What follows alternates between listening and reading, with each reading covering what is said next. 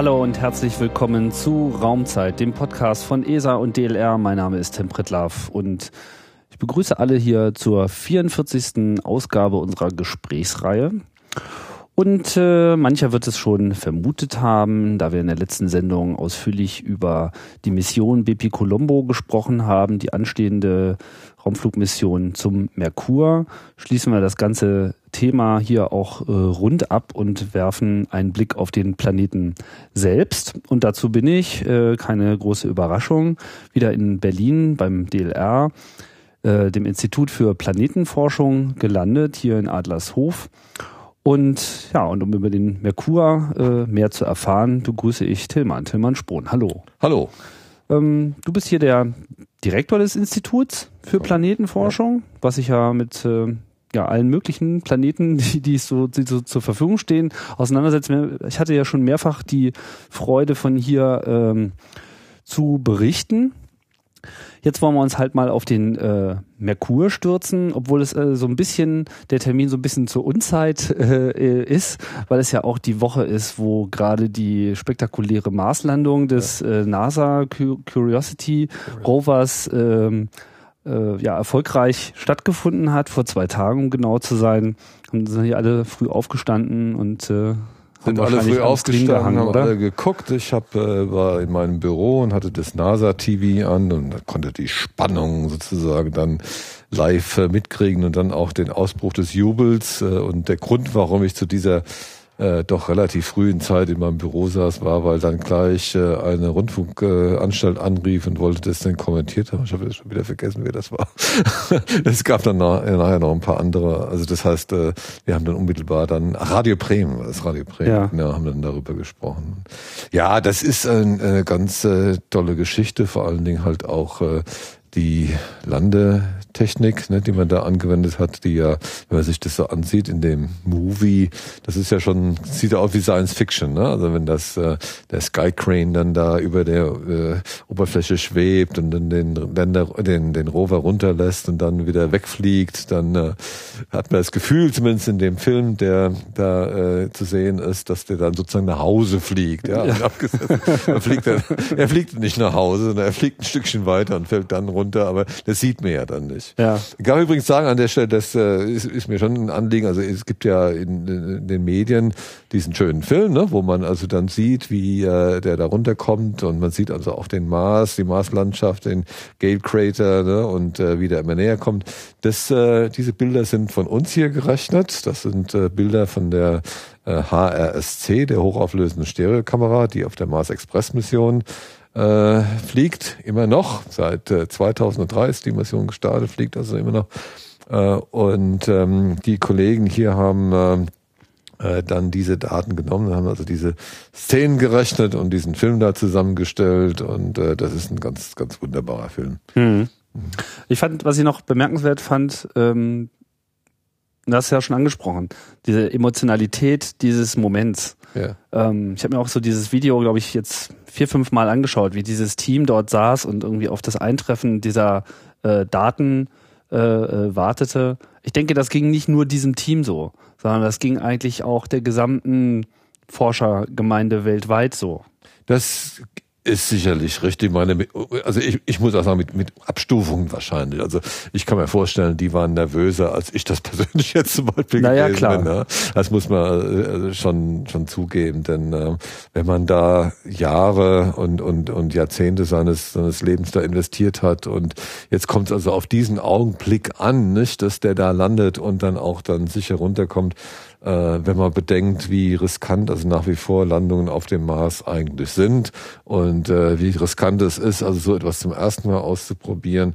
Äh, da ist dann sicherlich das Herz also ganz weit oben da in, in äh, äh geklopft und äh, da, da war man aufgeregt. Also ich, ich gehe mal davon aus, dass äh, bei uns die Aufregung groß sein wird, wenn 2014 äh, dann Rosetta, der Rosetta Lander, dann auf dem Churyumov Gerasimenko landen wird, nicht? Dann, dann sind wir betroffen. Ne? Ja. Und dann werden wir wahrscheinlich dort sitzen und es wird also großes Herzklopfen geben äh, und wir werden nervös sein und, und, und, und werden dann ähm, äh, hoffen, dass der dann gut runterkommt, äh, wohl das natürlich ganz andere Dinge sind. Also es ist ja mehr so ein äh, Andocken an den Kometen als äh, das, was die jetzt gemacht haben, also eine Landung auf dem auf dem Planeten Mars. Aber es ist äh, genauso oder, oder ähnlich oder äh, vielleicht sogar noch mehr Terra Incognita, die wir da haben. Wir wissen nicht, wie der Komet die Oberfläche beschaffen ist. Äh, wir wissen nicht, was uns da genau erwartet, während man dann doch die Oberfläche auf dem Mars dann äh, sehr viel genauer kannte.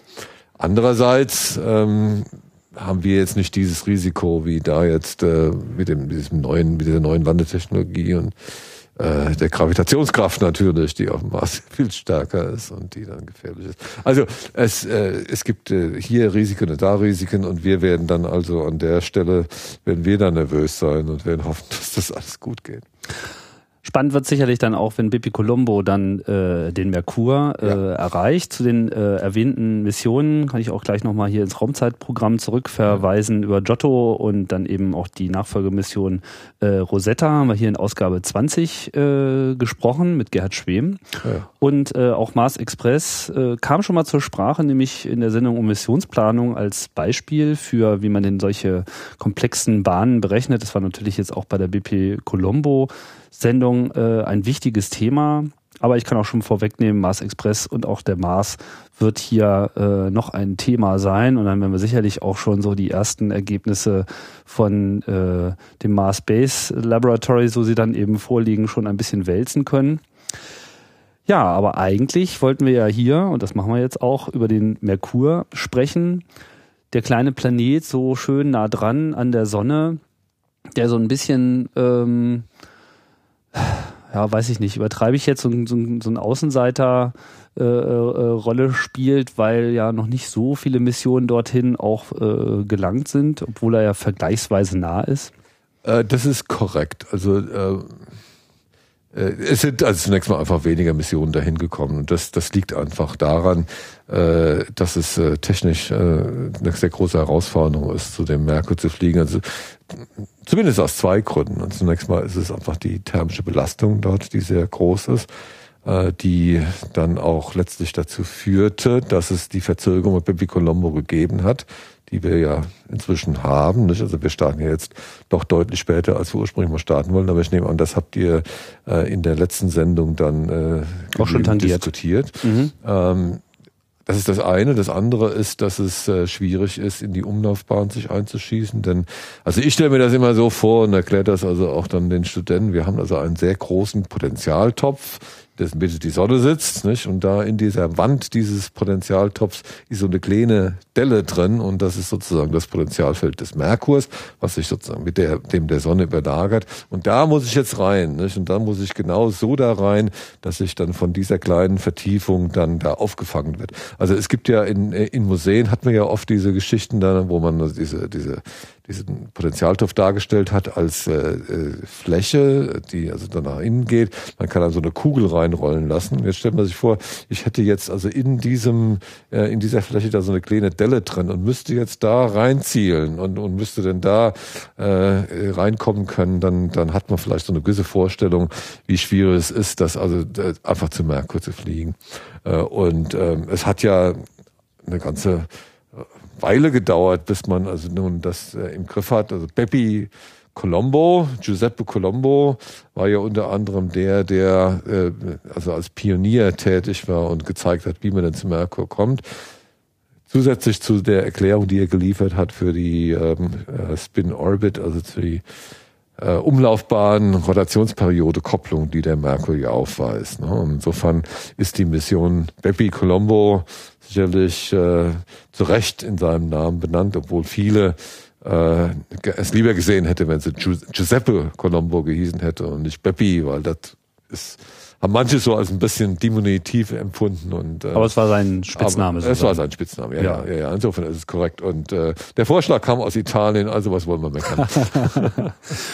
Bevor wir jetzt äh, uns nochmal konkreter um den äh, Merkur kümmern, würde mich natürlich äh, interessieren, wieso dein äh, Weg so zum ähm, zum DLR gewesen ist, so ja, ich, Thema Planetenforschung. Planeten, also ich, ich bin, äh, also mir war es jetzt nicht unbedingt so sehr in die in die Wiege gelegt wie manchen äh, anderen, äh, äh der schon als Kind äh, zu den Sternen geguckt hat und sagt, da will ich unbedingt auf dem Mond rumlaufen oder Mondlandung oder, verpasst. Nein, die habe ich sogar gesehen. Also ich war zu der Zeit war ich, äh, äh, ich glaube 19, ja 19 und ähm, ich muss allerdings sagen, zu der Zeit hat habe ich auch andere Interessen gehabt als jetzt äh, die Mondlandung zu gucken. Aber wir haben die damals natürlich gesehen. Wir haben gesehen, wie der Armstrong da runter äh, ist und gesagt hat, das ist ein großer Schritt, äh, ein kleiner Schritt für einen Menschen, aber ein großer Schritt für die Menschheit und ähm, ich war zu der Zeit eigentlich mehr auch so an, an äh, Theater und künstlerischen Dingen interessiert und habe dann erst nach dem Abitur mich um die Naturwissenschaften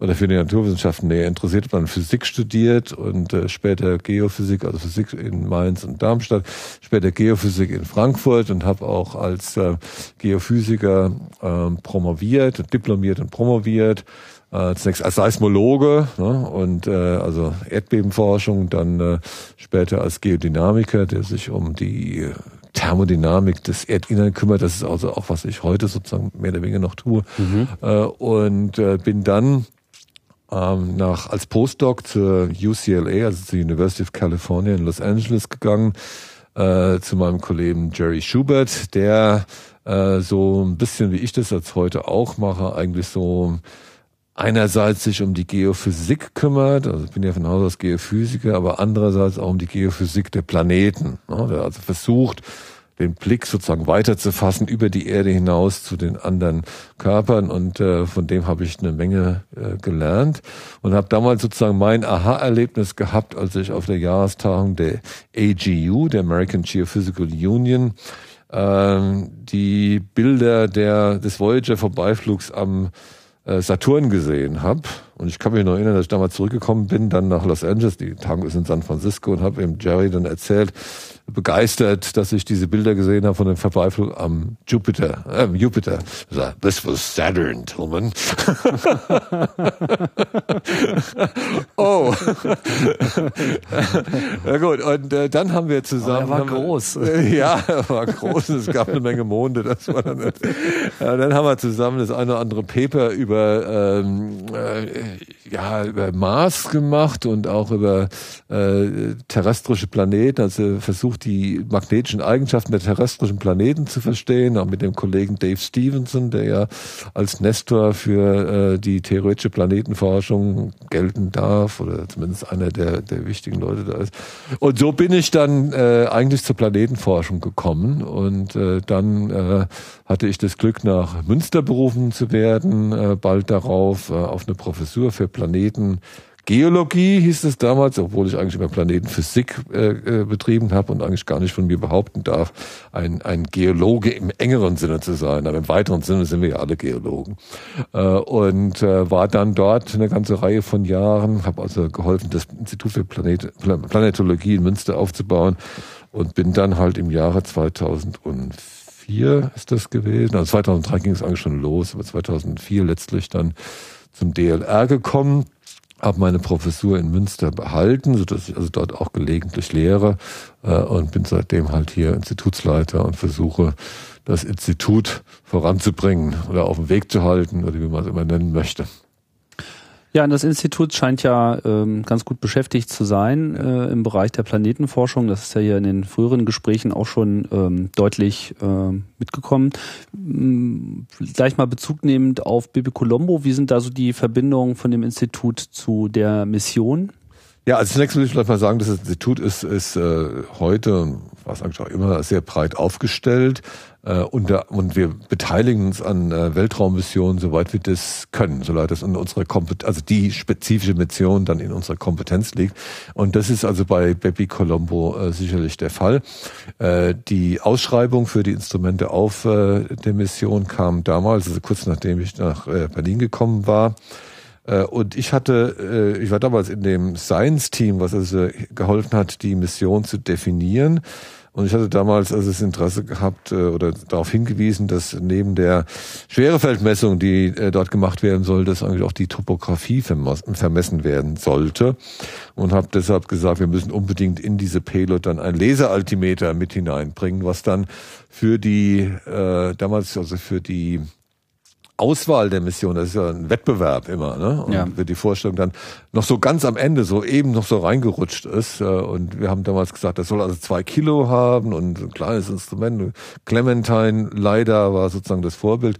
Heute ist das Laser Altimeter das schwerste Instrument auf der, auf der Baby Colombo Mission. Das hat sich also dann sehr weit entwickelt. Wir haben das damals gar nicht so richtig einschätzen können, äh, wie so ein Laser Altimeter denn da genau äh, funktionieren. Wir wussten wir, wir sollten sowas da drauf haben. Und als ich dann beim DLR gelandet war, habe ich dann halt den Kollegen hier vorgeschlagen, ob wir nicht, äh, nachdem sie ja äh, bewiesen haben, schon seit vielen langen Jahren, dass sie eine Kameratechnologie sehr gut beherrschen, ob man nicht äh, als Ergänzung zunächst mal äh, auch in die Lasertechnologie einsteigen wollen. Und ähm, wir haben dann nach äh, einigem Hin und Her uns zusammengetan mit der Universität äh, Bern, mit dem Physikalischen Institut dort im Wesentlichen, mit dem Max-Planck-Institut für äh, Sonnensystemforschung in ähm, Katlenburg-Lindau äh, und äh, mit der Universität von Granada und haben äh, dann und entwickeln seitdem also dieses Laser-Altimeter für Bepi Colombo mit dem Namen Bela, also Bepi Colombo Laser-Altimeter. Mhm. Sollte aber nicht vergessen, dass wir ein zweites Instrument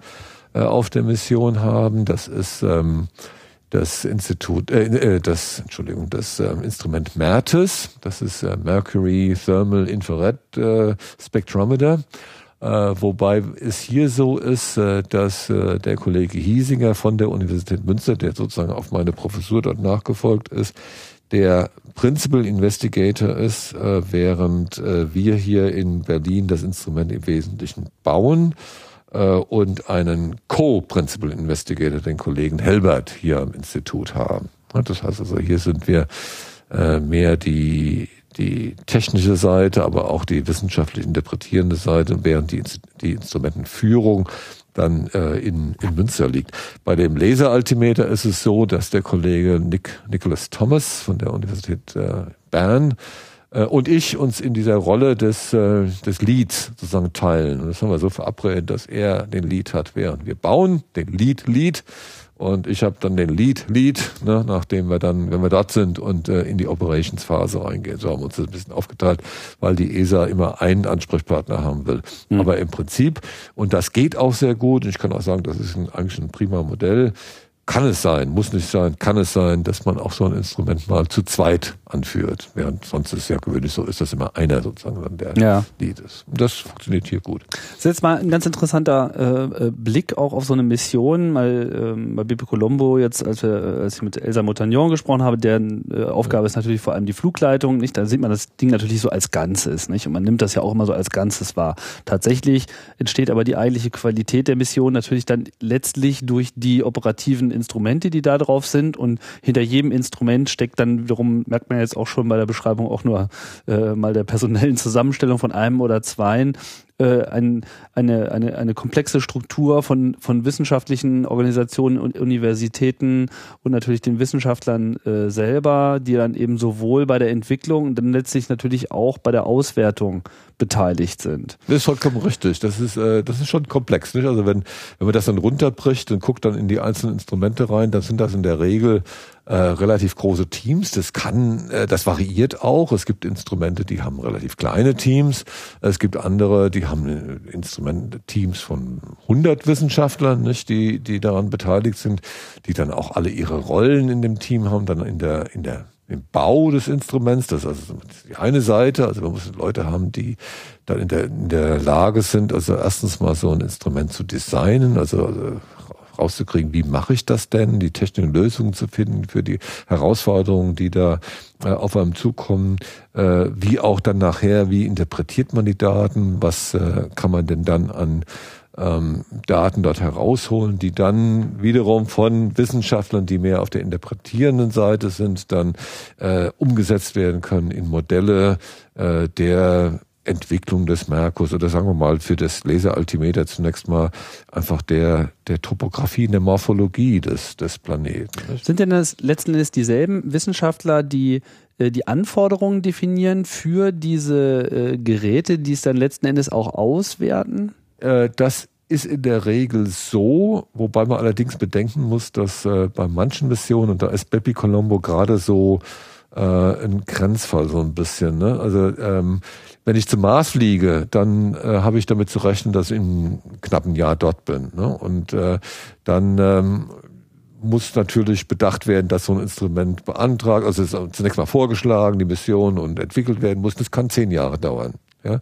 Wenn ich aber dann Missionen habe, wie Bepi Colombo oder noch extremer äh, Rosetta oder eventuell noch extremer eine Mission zum Uranus beispielsweise, dann muss ich auch noch mit langen Zeiten rechnen, die wir fliegen äh, oder JUICE, also zum, zum Jupiter-System, wo sieben Jahre sind, bei Baby Columbus sind sechs Jahre, dann kommt also zu dieser Entwicklungszeit kommt also auch noch dann die Flugzeit dazu und dann nachher die Auswertezeit, also dass man dann also schon äh, einige Jahrzehnte im Blick haben muss. Und da kann es durchaus sein, dass äh, A die Mission definiert, nicht, aber bei zu der Zeitpunkt, zu dem Zeitpunkt äh, äh, letztendlich der Datenauswertung dann entweder nicht mehr im Dienst ist oder ne, ansonsten nicht mehr verfügbar ist, ja. während B dann sozusagen herangewachsen ist und äh, äh, und äh, dann die Auswertung übernimmt. Nicht? Also ich werde, bei mir wird es so sein, äh, ich werde dann zu dem Zeitpunkt, bei dem Baby Colombo dort ankommt, eigentlich formal nicht mehr im, äh, im Dienst sein und werden wir, mal gucken, ja. wie wir das denn dann machen. Also okay, aber wenn es nicht die, die, dieselben äh, ja. Leute sind, dann sind es sozusagen dieselben Abteilungen. Also das, was letzt, die Leute, die letztendlich auswerten, sind auch die, die äh, die Anforderungen definieren. Ja, das macht also, eigentlich auch Sinn. Ja, das, das ist so. Also das ist, äh, das ist jetzt ein bisschen vermessen, aber, aber in gewisser Weise haben wir es hier zu tun auch mit so einer Art generationenübergreifenden Dingen. Ne? Also mhm. das ist jetzt nicht so extrem wie der Kölner Dom, nicht? aber aber äh, man gibt schon weiter. Also man, man als Planetenforscher muss ich schon sagen, dass ich also auch für die Dinge arbeite, die dann die, die nach mir kommen, dann irgendwie dann auswerten äh, äh werden. Äh, und ähm, bei Bepi Colombo ist es äh, ganz klar so, der der Kollege André Belloc aus vom damals vom Imperial College in in London, der heute schon seit vielen Jahren emeritiert ist, nicht? Der ist derjenige gewesen, der damals, ich muss mich jetzt mal erinnern, wann war denn das gewesen? Anfang, Anfang äh, 2000 um den Dreh rum, der damals sozusagen das Mastermind und derjenige gewesen ist, der diese Mission vorangetrieben hat.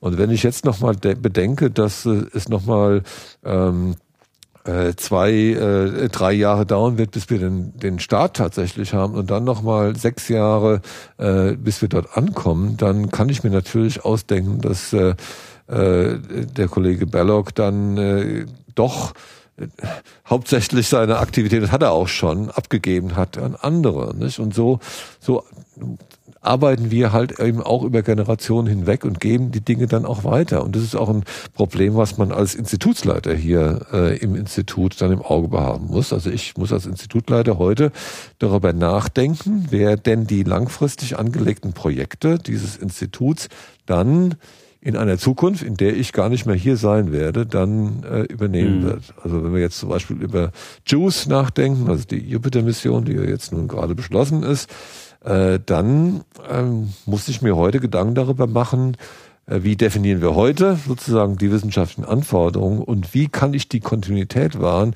damit das dann in äh, äh, 22 fliegt, also in, in, in, in 10, 15 Jahren von heute dann auch dann hier umgesetzt werden kann. Aber wir gehen davon aus, dass dieses Institut dann immer noch sozusagen führend in der, in der Definition des Lesealtimeters auf dieser Mission, also das ist jetzt äh, das nächste Laseraltimeter, was wir bauen ja. wollen, äh, heißt dann nicht mehr Bela, sondern Gala, ne? Ganymed Laseraltimeter, dass wir das also nach wie vor von diesem Institut aus machen werden. Ganymed, der Mond. Der Ganymed ist der Mond äh, des, des Jupiters, der äh, das Hauptziel der JUICE-Mission ist. Also JUICE heißt äh, Jupiter Icy äh, Moon Explorer und äh, äh, das äh, Hauptziel, äh, Hauptobjekt der Begierde sozusagen in, in dem Jupiter-System ist der Mond Ganymed, neben Europa, aber Ganymed ist das Hauptziel. So, jetzt haben wir viel über andere Planeten ja. schon äh, gesprochen. Jetzt äh, ist klar, Bibi Colombo wird bald, also bald in diesen Dimensionen, über die wir eben halt gesprochen haben, also irgendwann dann äh, starten. 15. Ähm, Gehen wir mal von aus. Da so eine Mission hat natürlich auch äh, ein wissenschaftliches Interesse und das basiert natürlich vor allem erstmal darauf, was man eigentlich bisher weiß. Wie äh, ist denn nun so das Bild, was man von dem Merkur bisher hat äh, gewinnen können mit den zwei bisher äh, gestarteten Missionen? Die eine ist ja noch im Betrieb, Messenger. Ähm, ja. wie, wie, wie kam die Menschheit überhaupt zum Merkur? Der ist ja auch sehr schwer ja. zu erkennen. Äh, wann, seit wann weiß man denn eigentlich, dass es den gibt? Gute Frage. Also nach meinem Kenntnisstand, ja, also darf davon ausgehen, der ist in der Antike schon bekannt gewesen. Nicht? Also der Hermes, äh, der Götterbote Hermes äh, ist ja das sind die, die mythologische Repräsentation sozusagen des, des, des Planeten, der äh, in unseren Breiten schwer zu beobachten als, als, mhm. äh, als Amateurastronom, weil er so tief am Himmel steht. Das ist anders äh, in, äh, in südlicheren Gebieten. Äh, aber gut, was, was äh, interessiert am Merkur? Äh, und, und wie konnte man äh, sozusagen der ESA äh, verkaufen, in Anführungszeichen, ja. dass man äh, eine doch recht teure Mission, eine Cornerstone-Mission, also das ist der planetare Cornerstone, so ist zu, in den damaligen Zeiten haben die Missionen sogar, die großen Missionen so geheißen, äh, denn zu Merkur machen äh, sollte. Äh, und was man da an der Stelle dann äh, immer gesagt hat und auch heute noch sagt, ist, dass der Merkur in gewisser Weise ein Schlüssel zur, zum Verständnis der frühen Entwicklung, der Entstehung der frühen Entwicklung des äh, Sonnensystems beinhaltet. Äh, Merkur ist der äh, sonnennächste Planet.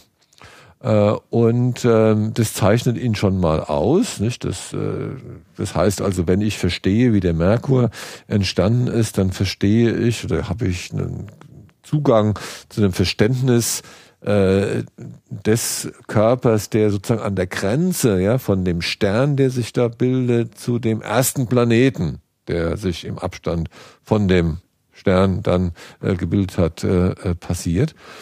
Äh, aber andererseits ähm, weiß man vom Merkur schon, also seit dem Vorbeiflug durch die beiden Mariner-Sonden, äh, dass der Planet ungewöhnliche Eigenschaften hat die also nicht so ganz in unsere Statistik reinpassen.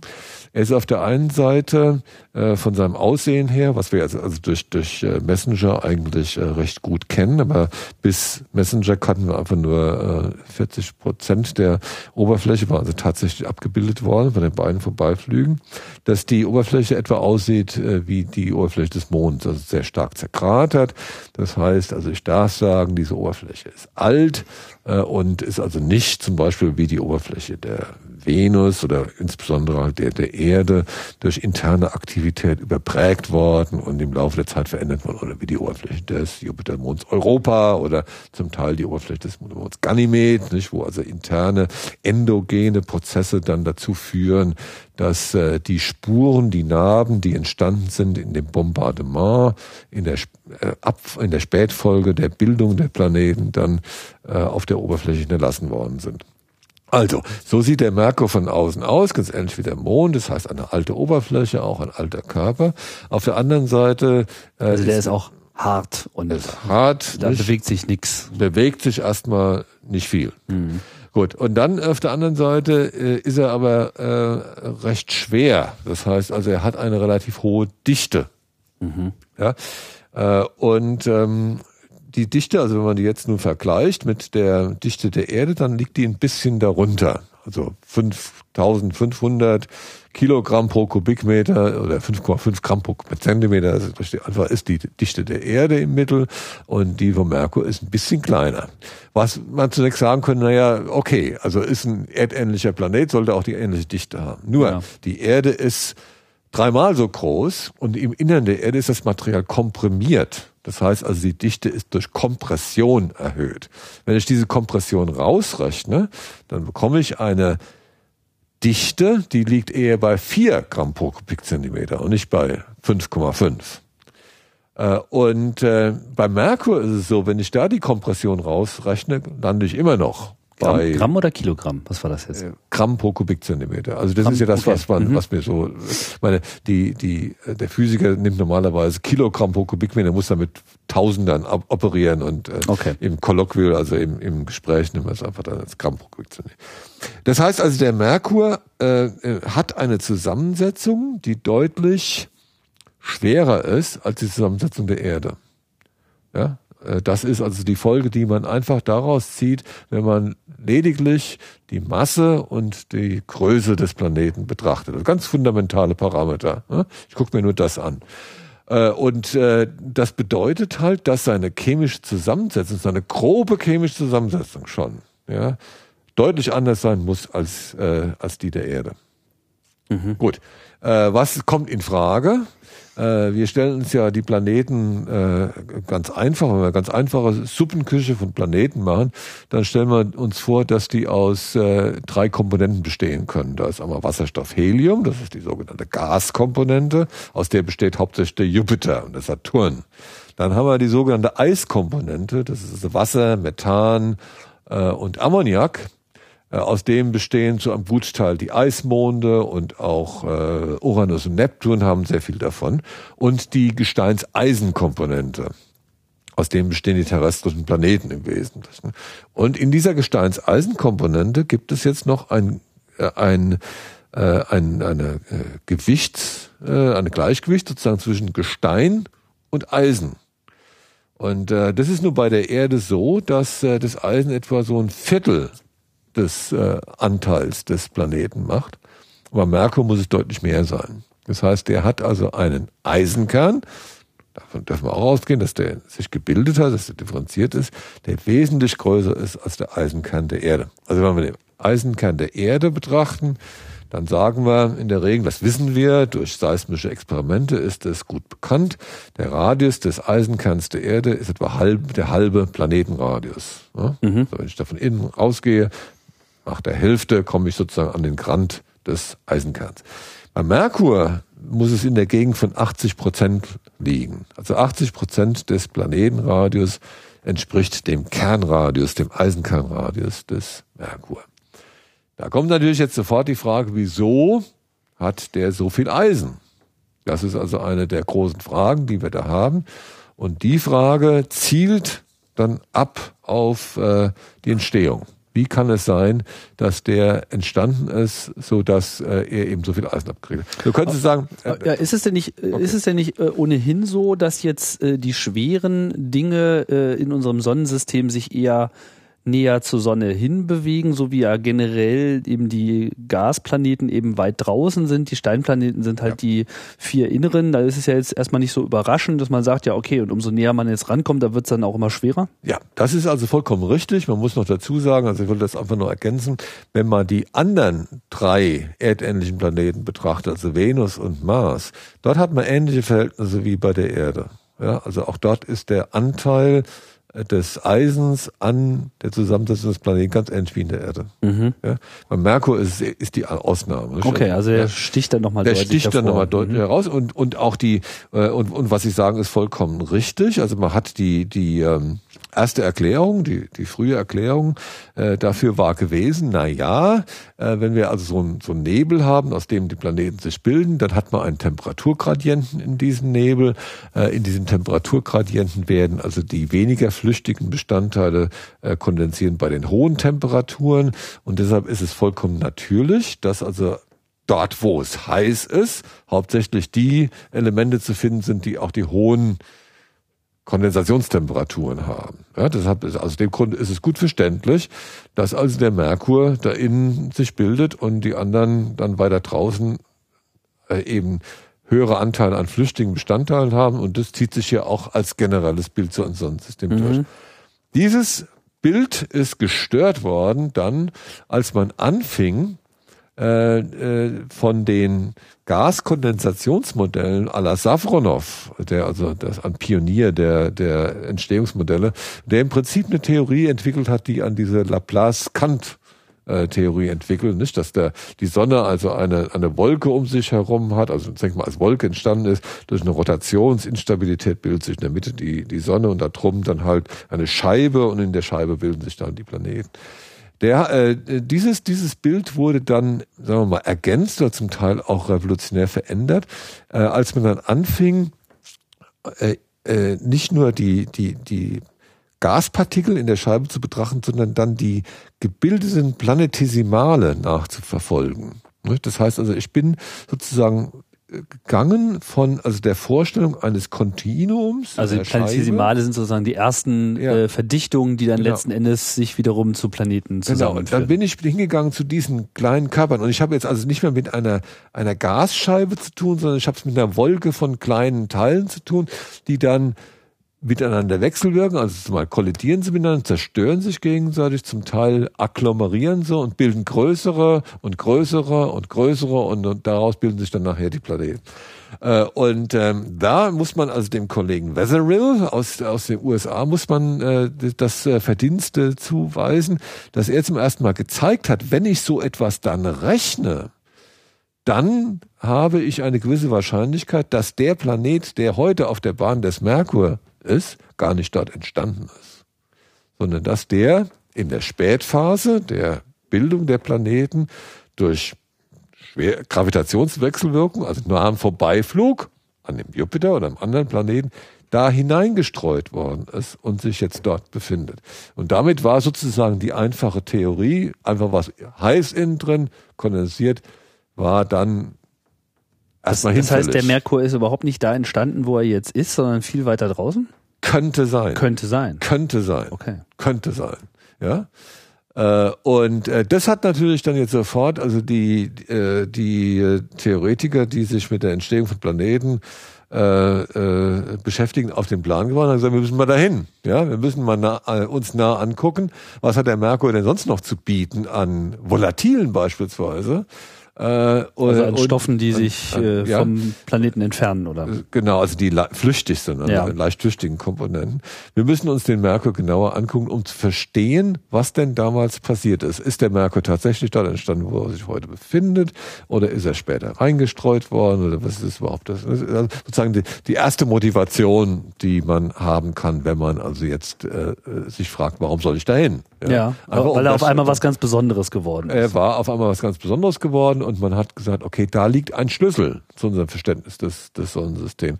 Äh, welche Prozesse können also sozusagen passieren in der Frühphase der, der Entwicklung? Äh, gut, das ist sozusagen die eine Seite. Die andere Seite kommt so mehr aus der Richtung, wie aus der ich persönlich komme, ja, der natürlich sich äh, äh, fragt, wie sieht denn so ein Planet eigentlich im Inneren aus? Äh, okay, ich sollte vielleicht noch eins dazu sagen. Das ist nicht, also diese, diese, diese chemische Anomalie ist nicht die einzige. Eine andere Anomalie ist noch, dass der Merkur ein Magnetfeld erzeugt. Nun wird man sagen, na, wieso Anomalie? Die Erde hat auch ein Magnetfeld. Gut, die Erde hat ein Magnetfeld, aber Venus hat keins, Mars hat keins, aber Merkur hat eins. Mhm. Ja? Und das Magnetfeld entsteht bei der Erde vor allem aus der Bewegung im Inneren. Ja, das Magnetfeld äh, bei einem typischen terrestrischen Planeten, für den wir die Erde halten, äh, entsteht der Bauform Erde, ja. sozusagen, ja. Äh, obwohl ich mal zitiert worden bin, also als ich in Violau bei der bei der äh, Amateurastronomentagung hatte ich einen Vortrag gehalten und haben die geben die so eine Tagungszeitung raus und da sagten sie, Spohn behauptet, Erde ist kein erdähnlicher Planet, weil ich bei diesem Vortrag darauf hingewiesen hatte, wie, äh, wie groß doch die Unterschiede äh, sind zwischen der Erde und den anderen terrestrischen Planeten, dass die sich eigentlich mehr untereinander ähneln, als der Erde ähneln. Aber das ist jetzt wieder ein anderes okay. Thema. Gut. Ähm, die, das, Planet, das Magnetfeld eines Planeten wird äh, im Kern erzeugt. Davon dürfen wir ausgehen. Der Kern ist elektrisch leitend, der besteht ja aus Eisen, haben wir vorhin ja schon gesagt. Äh, wir wissen bei der Erde auch, dass der äußere Kern, also dass der Kern sich unterteilt in einen festen inneren Kern, einen flüssigen äußeren Kern. Äh, in diesem äußeren Kern kann ich mir vorstellen, gibt es Konvektionsströmungen und diese Konvektionsströmungen können letztlich Bewegungsenergie in magnetische Feldenergie umsetzen, sowie ein Fahrraddynamo Bewegungsenergie in elektrischen Strom umsetzt. Ja, und dieser elektrische Strom, der dann in den Leitungen beim, beim Fahrrad fließt, der hat auch ein Magnetfeld drumherum. Mhm. Also im Prinzip ist dieser Dynamo ganz, ganz ähnlich. Äh, was man da macht, ist sozusagen, man, man äh, nimmt an, es gibt ein Saatmagnetfeld. Das Magnetfeld wird durch die Strömung da drin verzerrt. Durch die Verzerrung entsteht ein elektrischer Strom. Der elektrische Strom nach dem Induktionsgesetz hat wiederum Magnetfeld. Und wenn ich dann genügend Energie immer reinpumpe, kann ich also ein Magnetfeld erhalten und die magnetische Energie, die in dem Feld steckt, dann über äh, diese, aus dieser Bewegungsenergie versorgen. Das heißt, auf der einen Seite weiß man aber, dass das Ding irgendwie ein, ein, ein starrer Planet ist, der seine Oberfläche äh, nicht mehr ändert. Auf der anderen Seite hat er ein Magnetfeld, das ja. äh, Gut, also passt das, ja erstmal nicht zusammen. Ne? Das passt vielleicht nur so vordergründig äh, äh, oder passt vordergründig nicht zusammen. Äh, der Merkur in der Tat, also von außen hat er diese starre Hülle, innen drin dürfen wir davon ausgehen, hat er diesen, diesen Eisenkern, von dem wir gesprochen haben, und dieser Eisenkern, davon dürfen wir auch ausgehen. Und das sagen wir aufgrund der Beobachtung dieses Magnetfelds, müsste flüssig sein, zumindest mhm. in Teilen. Gut, äh, und äh, jetzt kommen sozusagen dann äh, die Klasse von Planetenforschern äh, her, die also sozusagen in meine äh, Riege fallen. Nicht? Wir interessieren uns natürlich dann dafür, wie kann es sein, dass also dieser Planet Merkur ein Magnetfeld erzeugt, wo doch der Kern so groß ist, hat das mit der Größe des Kerns zu tun und äh, äh, die, die Silikatschicht darum so klein und wir möchten jetzt gerne besser einfach näher verstehen. Äh, und dazu sind wir natürlich daran interessiert, ähm, äh, zu vermessen, wie dieses Magnetfeld denn im Einzelnen aussieht, äh, ob es äh, so schön äh, wie ein Stabmagnet aufgebaut ist, wie wir das von der Erde kennen, oder ob es sehr viel komplexer aufgebaut ist äh und so weiter. Äh, zumal man sagen muss, dass wir haben natürlich versucht, vorherzusagen, dann aus der Betrachtung der Erde und der anderen Planeten versucht, äh, vorherzusagen, wie stark denn das Magnetfeld des Merkurs sein sollte. Wir glauben, wir verstehen, warum er ein Magnetfeld hat. Aber das Problem hat sich dann gestellt, dass was wir vorhersagen würden, wäre ein Magnetfeld, was deutlich stärker ist als das, was wir beobachten. Oh. Ja? Das heißt also, wir haben ein Problem an der Stelle, dass wir zwar sagen können, okay, wir verstehen, Merkur, warum du ein Magnetfeld hast, aber bitte erklär uns doch mal, warum das so schwach ist. Das sollte eigentlich stärker sein. Hm. Gut, und das bedeutet auch wieder, dass man gerne dorthin fahren müsste und, und, und würde ergründen. Hm. Gut, dann äh, gab es dann ähm, andere Kollegen, die sich äh, äh, mit der äh, Chemie der Oberflächengesteine des, des Merkurs beschäftigt haben äh, und auch also im Hinblick auf die hohe Dichte und die dann letztendlich äh, Modelle entwickelt haben, wie man denn verstehen kann, dass der Merkur dann selbst wenn man, also wenn diese alte, das frühere Modell des, äh, der Entstehung in diesem Temperaturgradienten nicht mehr stimmen sollte, wenn man ja trotzdem verstehen kann, dass der Merkur eben diese ungewöhnlich hohe Dichte hat. Die haben dann gesagt, na ja, es gibt da verschiedene Möglichkeiten. Ein Teil des Merkurs könnte verdampft sein äh, in der frühen Phase der Entstehung des, des Planeten.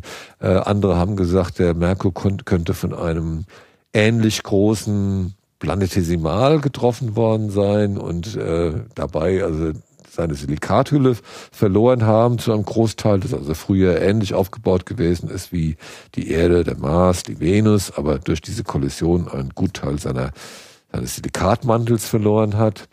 Äh, oder aber er könnte äh, in der Frühphase der Entstehung könnte dann durch eine T-Tauri-Phase der Sonne könnte ein Teil des Materials weggepustet worden sein, was also dann eigentlich dort vorhanden gewesen wäre und dann die Silikathülle des Merkurs. Was für eine Phase der Sonne? T-Tauri-Phase. Das ist also eine Phase, in der die Sonne in der Frühphase ihrer Entwicklung einen enorm starken Sonnenwind ausstößt, der sozusagen als, als, als Welle, sozusagen als Explosionswelle durch das Sonnensystem fegt und dann äh, eine Menge von äh, Zeug mitnimmt. Und da hat man dann Modelle entwickelt, die äh, dann sagen würden, wenn ich jetzt an der Oberfläche die Zusammensetzung des Gesteins messen könnte, dann könnte ich zwischen diesen Entstehungshypothesen unterscheiden. Äh, und das ist sozusagen dann die dritte Motivation gewesen, äh, dort äh, hinzufliegen, denn dann muss man halt einfach messen, was ist die Zusammensetzung und dann kann man dann halt mal sehen, ob das in die zu den Vorstellungen passt, die man dann hat.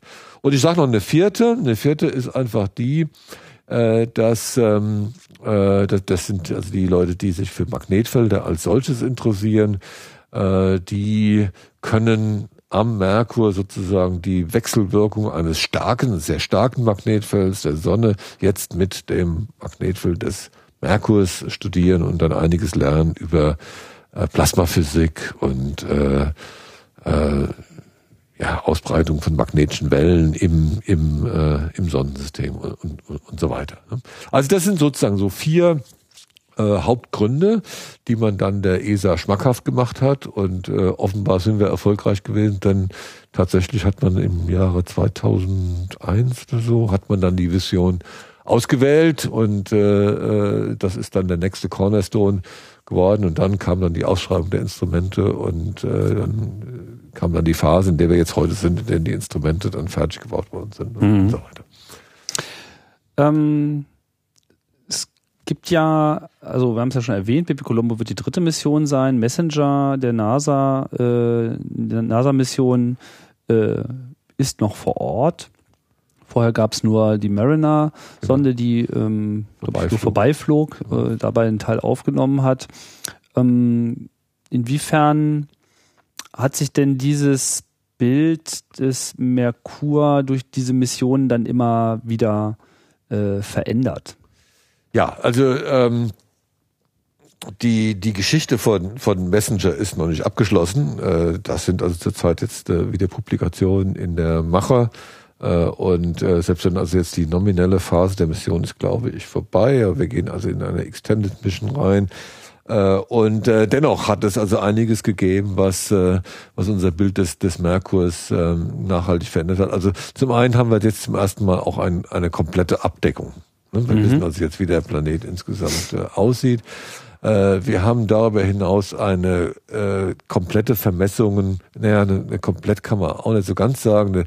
Die, die Messengerbahn, muss man dazu sagen, ist äh, stark elliptisch. Ich weiß nicht, ob wir an der Stelle jetzt einen Ausflug in äh, Vergleich Messenger mit Baby Colombo machen sollten. Also könnten das jetzt tun. Also äh, Messenger macht sozusagen einen Kompromiss zwischen dem, was Baby Colombo, was die beiden Orbiter des Baby Colombo, der Baby Colombo Mission machen wollen. Also einerseits will man den Planeten erforschen aus der Nähe. Das heißt, man muss nah dran. Und auf der anderen Seite hat man dieses große Interesse an der Wechselwirkung des Magnetfelds des Merkurs mit dem Magnetfeld der Sonne und mit dem Sonnenwind. Dazu muss man eine Bahn haben, die möglichst viel von dem Magnetfeld erfasst. Das heißt, ich möchte gerne eine elliptische Bahn haben. Ja. ja? Und so haben wir bei Bepi Colombo haben wir diesen Planetenorbiter, der eine niedrige Elliptizität hat, eine niedrige Bahnexzentrizität hat und möglichst nah am Planeten bleiben will. Und wir haben auf der anderen Seite den MMO, den Magnetospheric Orbiter, der eine hohe Exzentrizität hat und man nahe zum Merkur fliegt und dann wieder weit weg. Und Messenger macht einen Kompromiss aus beiden. Äh, und die Folge davon ist, dass äh, Messenger sehr gut die Nordhemisphäre erforschen kann, aber weniger gut die Südhemisphäre. Ja? Das heißt also, an der Stelle werden sich die beiden Missionen dann äh, sehr gut ergänzen. Äh, Baby Colombo wird also äh, das ergänzen können, auf jeden Fall für die Südhemisphäre, was also beim Messenger jetzt für die Nordhemisphäre fehlt. Und wir haben bei Baby Colombo auch andere und zum Teil auch verbesserte Instrumente, sodass wir also sagen können, das macht eine Menge Sinn, dass wir wir sind da jetzt so ein bisschen arrogant, dass wir sagen, okay, Messenger ist unser Pathfinder und wenn die richtige Mission, die kommt dann mit Baby Colombo. Aber gut, das ist halt unser Blick auf die Dinge. äh, gut, aber ähm, Messenger hat also jetzt ähm, äh, durchaus die Nordhemisphäre des, des Merkurs äh, äh, gut erforscht, hat also dann zum Beispiel herausgefunden, dass das äh, Magnetfeld äh, des Merkurs äh, asymmetrisch äh, zu sein scheint ähm, was jetzt nun wiederum Randbedingungen liefert für diejenigen, die jetzt versuchen äh, zu verstehen, wie denn das äh, Magnetfeld des Merkurs erzeugt wird. Ich meine, was heißt, es ist asymmetrisch? Naja, es also sieht so aus, als ob, also wenn ich da in, äh, in den äh, in den Merkur einen Startmagneten hineintun möchte. Das ist ja sozusagen das Idealtypus eines Magnetfelds. Ne? Nordpol, Südpol und die Feldlinien verbinden sich. So wie man es grob auch bei der Erde hat. Wie man es grob bei der Erde hat. In der Erde kann ich mir vorstellen, in einer ersten Annäherung an eine Darstellung des Erdmagnetfelds, ich setze in das Zentrum der Erde einen diesen Startmagneten rein und kippe den leicht, ne? weil wir ja eine Missweisung haben. Ne? Wir kennen das, denn der magnetische Nordpol ist nicht der gleiche wie der, der Topogra der äh, der, Geo der, geografische ja, ja. oder mhm. ja und der, der Rotationspol ist nochmal ein anderer. Ach so, okay. aber, aber gut, äh, ich, ich habe also diese diese Verschiebung äh, in, in der in der Achsneigung dieses Dipols gegenüber der Rotationsachse äh, und äh, äh, das ist eine, eine typische äh, Verfahrensweise, die ich also mache, wenn ich planetare Magnetfelder erstmal charakterisiere. Und nun ist es so, dass äh, dieser äh, dieser äquivalente Stabmagnet, den man da reinsetzen würde, doch äh, ein gutes Stück aus dem Zentrum des Merkurs verschoben ist. Äh, zunächst mal würde man sagen, das ist, auch, das ist nicht so schlimm, aber, aber es ist mehr, als man sich das gedacht hätte. Was darauf hindeutet, dass irgendwas mit dem mit der Magnetfelderzeugung da funny ist, also merkwürdig ist. Mhm. Könnte beispielsweise sein, also eine eine erste Erklärung, die ich jetzt zum Beispiel jetzt so äh, haben würde, ist, äh, dass ähm, das Magnetfeld des Merkurs nicht sehr tief im Innern des Planeten erzeugt wird, so wie das bei der Erde der Fall ist, sondern vielleicht in den Außenbereichen dieses großen Kerns. Ja. ja. aber hatten wir nicht eh schon festgehalten, dass es innen wahrscheinlich eher ein fester Kern ist, außen ist er flüssig und dieses Flüssige ist ja letztlich verantwortlich für die Bildung ja. des Magnetfelds, dann äh, bedingt ja. sich das doch gerade. Wir so. haben aber nicht darüber gesprochen, wie groß dieser innere Kern sein würde. Also wir haben bei der Erde davon gesprochen, da gibt es einen festen inneren Kern, einen flüssigen äußeren Kern. Ich würde sagen, wir stellen uns beim Merkur was Ähnliches vor. Der wird es auch einen festen inneren Kern haben der dadurch entsteht, dass der Kern insgesamt aus einem flüssigen, insgesamt flüssigen Zustand abkühlt und anfängt in einen festen inneren Kern auszufrieren. Und der wächst im Laufe der Zeit. Ne? Äh, aber ich weiß nicht, wie groß dieser innere Kern ist, dieser feste innere Kern. Ich habe keine Vorstellung davon. Ich könnte mir, ich hoffe also mit Baby Colombo da äh, möglicherweise Hinweise zu finden, wie ich das bestimmen könnte. Muss nicht gelingen, kann gelingen. Äh, und ähm, und es, wenn, der, wenn dieser innere Kern nun klein ist, ich sage jetzt mal, hat vielleicht einen Radius von, von 100, 200 Kilometern, dann ist er im Vergleich zum Radius des Merkurs, könnte es sein, dass das Magnetfeld tief innen erzeugt wird. Also 200 Kilometer sind etwa 10 Prozent von 2000, rund Pi mal Daumen, äh, Radius des Merkurs, dann wäre er tief drin. Wenn aber das Magnetfeld äh, in den äußeren Bereichen des Kerns erzeugt wird, also bei 800 Kilometer Radius, ja, dann ist das relativ nah an der Oberfläche. Ja.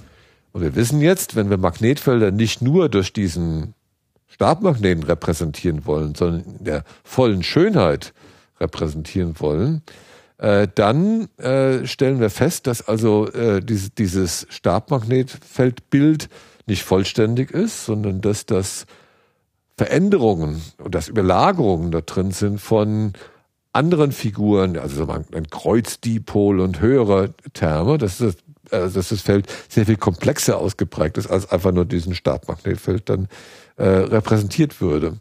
Und äh, wenn ich dann in so einem komplexeren Feld versuche, ein Stabmagnetfeld hineinzulegen, dann finde ich oft, dass der dann verschoben ist aus dem Innern. Das ist also, das haben wir beim, beim Uranus, beim Neptun gesehen, wo das Feld so aussieht, als, wenn ich es also jetzt durch einen Stabmagnet äh, repräsentieren will, als müsste ich diesen Stabmagnetfeld relativ weit draußen, weg vom Zentrum, nah, relativ nah an der Oberfläche platzieren. Ja, also verschoben aus dem Innern. Mhm.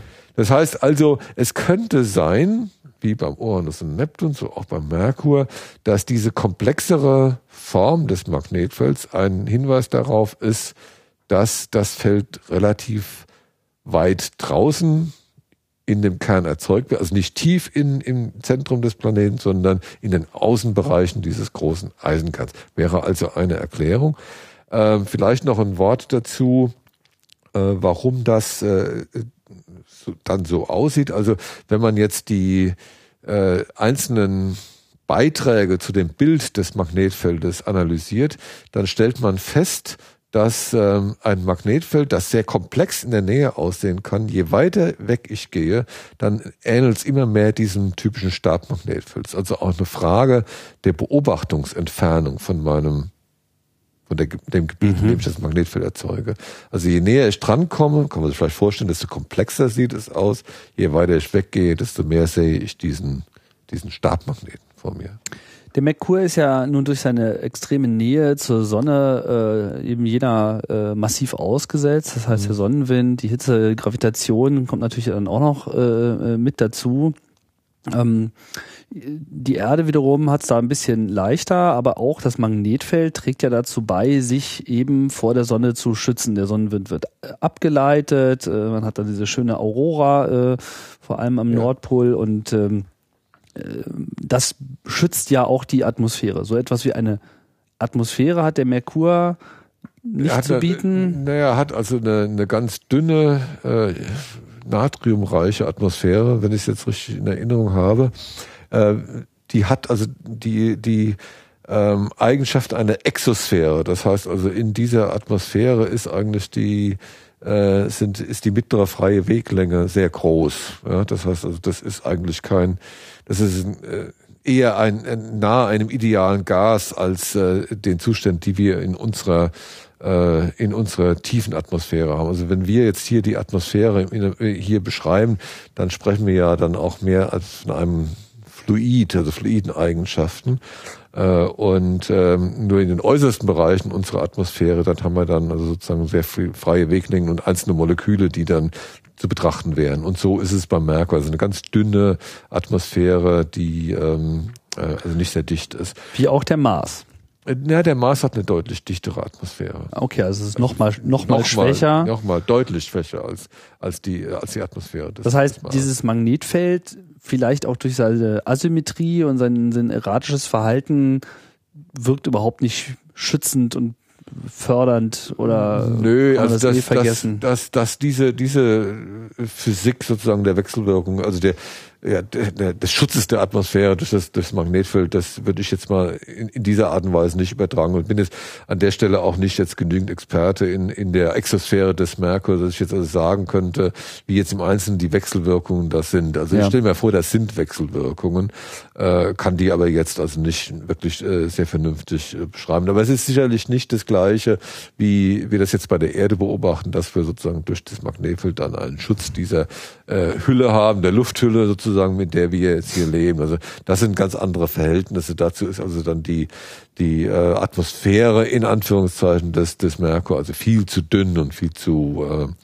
ja, viel zu dünn, soll man sagen. Ja, das heißt, der Merkur ist äh, der Sonne eigentlich schutzlos ausgeliefert. Der, Sonne, der ist im Wesentlichen der Sonne, der Sonnenstrahlung schutzlos äh, ausgeliefert, was äh, ja dann auch bewirkt, dass die äh, Temperatur des Merkurs nur so stark variiert, nicht? Zwischen, ich glaube, äh, 30, äh, 40 Kelvin äh, etwa in der Gegend, also äh, auf der Nachtseite und, und 600 Kelvin, das sind also äh, und 400 Grad Celsius auf der Sonnen äh, zugewandten Seite. Das sind schon starke Schwankungen der Temperatur, die wir da haben.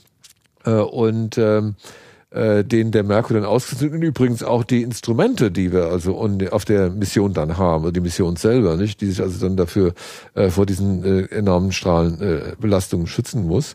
Auf der anderen Seite haben wir jetzt also durch die Messenger-Mission haben wir eine Reihe von äh, Phänomenen auf der Oberfläche gesehen, äh, die wir sonst von anderen Planeten nicht erkennen. Das sind sogenannte Löcher, die so in der äh, in der in den Formationen auf der Oberfläche sind äh, und äh, als ob da was eingestürzt sei.